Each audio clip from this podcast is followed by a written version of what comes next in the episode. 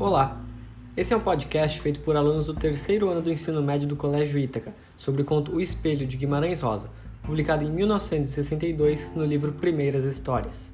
Aqui vamos compartilhar nossas impressões de leitura e possíveis interpretações do conto. Sendo assim, comecemos. Sempre, ao lermos determinado autor, certas características, mesmo que não relacionadas explicitamente com a reflexão proposta pelo escrito, não podem ser ignoradas ou sequer tratadas como de menor importância. No caso de Guimarães Rosa, a maleabilidade da fala, assim como uma profunda digressão, são elementos onipresentes e, ao meu ver, tão importantes quanto a mensagem do texto ou uma reflexão proposta.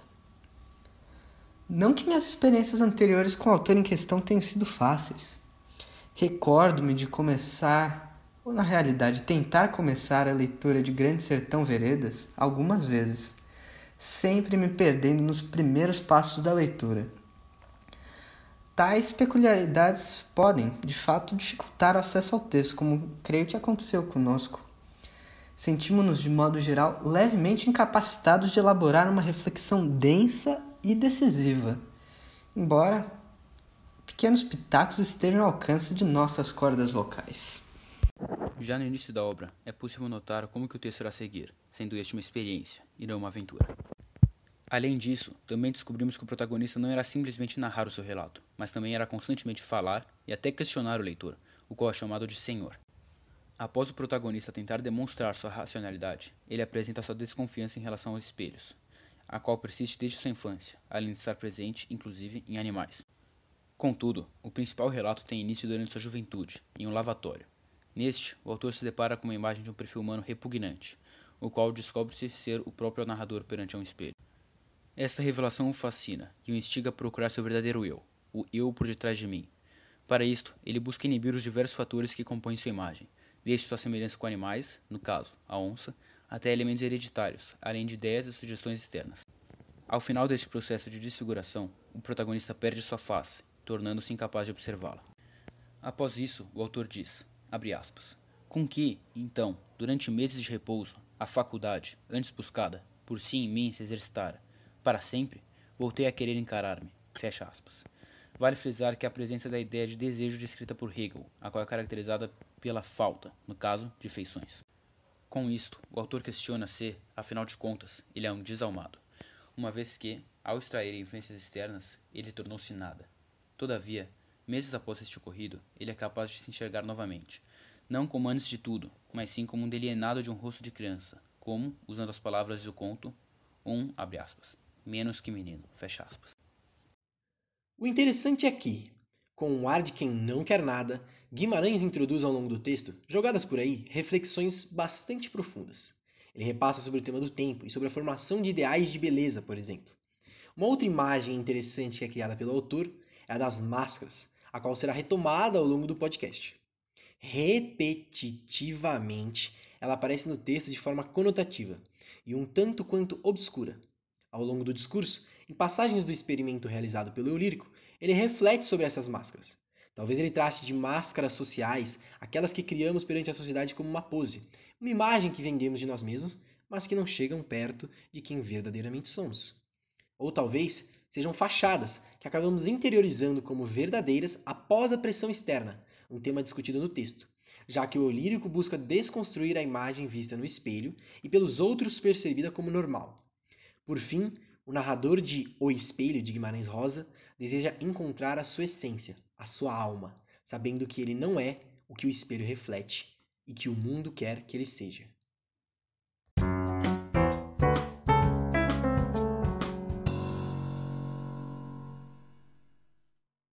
O conto O Espelho, de Guimarães Rosa, se trata de uma ficção disfarçada de texto científico, algo incomum ao autor, tendo o próprio espelho como objeto a ser analisado.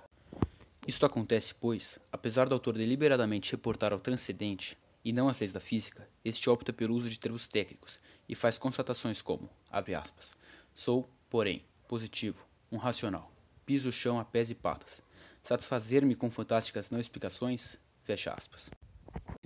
Deste modo, ele coloca-se como um indivíduo puramente lógico e digno de confiança, pedindo enfaticamente para que o leitor não duvide dele. Abre aspas. Os olhos são a porta do engano. Duvide deles, dos seus, não de mim. Fecha aspas. Essa passagem, além do que foi mencionado anteriormente, nos lembrou da tese de Descartes, na qual era defendida a ideia de que não conhecemos a realidade última das coisas e que nossos sentidos nos induzem a uma ilusão dessa realidade, nos enganando completamente. Também podemos fazer uma relação do conto com o de Machado de Assis, de mesmo nome. O tema espelho está desde muito tempo presente na literatura, como forma de estabelecer uma metáfora. Recentemente, ainda no começo dessa quarentena, lemos um conto de Machado de Assis, com o mesmo personagem misterioso. Porém, as semelhanças entre esses dois textos não se resumem a isso. A própria escrita adotada por Guimarães Rosa lembra de Machado embora do primeiro seja muito mais densa e ousada, ao meu ver, mas introspectiva também, visto que, ao contrário do conto machadiano, no qual Jacobino expõe aos seus camaradas sua opinião, a oratória se dirige ao próprio leitor, não tendo uma narrativa direcionada a terceiros, possibilitando, esse modo que Guimarães escreve, digressões consideráveis. Também veio à minha cabeça o conto de Machado de Assis, eles são bem semelhantes de certo ponto de vista. Contam experiências pessoais em relação ao objeto espelho, que ao final os narradores acabam por não se enxergar no reflexo e se redescobrindo de certa forma. Adentrando na suma do texto, relativa à questão da identidade, uma passagem sutil, porém profunda, é salpicada pelo autor. Em meio aos seus argumentos, em que o narrador busca confirmar a validade de seu experimento, ele retoma a mitologia grega, através da questão de Tiresias e Narciso, expondo a proposição do primeiro. Narciso, ao ver seu reflexo, morreria. Por que trazer essa imagem neste ponto do texto? Para nós, a imagem do narrador já era vista no espelho. Porém, é justamente isso que ele busca contrariar com esta referência. Ao ver sua verdadeira imagem, reflexo que ele busca ao longo de todo o experimento, ele poderia morrer, fato que será discutido mais adiante a partir da desmaterialização de sua imagem. Assim, ele introduz de maneira sorrateira a possibilidade de nossas imagens nos espelhos serem simples máscaras construídas por diversos fatores e que, ao desmistificar esse consenso e encontrar o já citado eu por detrás de mim, o narrador passaria a correr algum perigo, o qual só mais adiante se manifestaria. Esse sofrimento é por ele vivenciado em suas dores de cabeça e no momento em que o narrador pede desculpas por desistir de sua experiência, justamente como teria sido sugerido por Tiresias. A partir disso, o narrador questiona se há nele uma existência central e autônoma, o que nos fez recordar da teoria de Hegel, que a realidade humana é puramente social. Sendo assim, cria uma dependência de sua própria existência com o enxergar do outro. Fazendo um adendo à parte, Há a figura do espelho em Entre Quatro Paredes, de Sartre, da personagem Stelle, que constantemente precisa se observar para ver se está bonita. É claro o desejo de reconhecimento da mulher, que se mantém inquieta e preocupada por, ao estar entre as quatro paredes e nada mais, não conseguir se ver no espelho e saber como está para os outros. Todavia, nos finalmente da narrativa, uma imagem começa a retornar no lugar de seu reflexo. Esse desfecho trouxe-me um pensamento interessante. Seria a imagem no lugar do reflexo a imagem do seu desejo no que tange a sua aparência?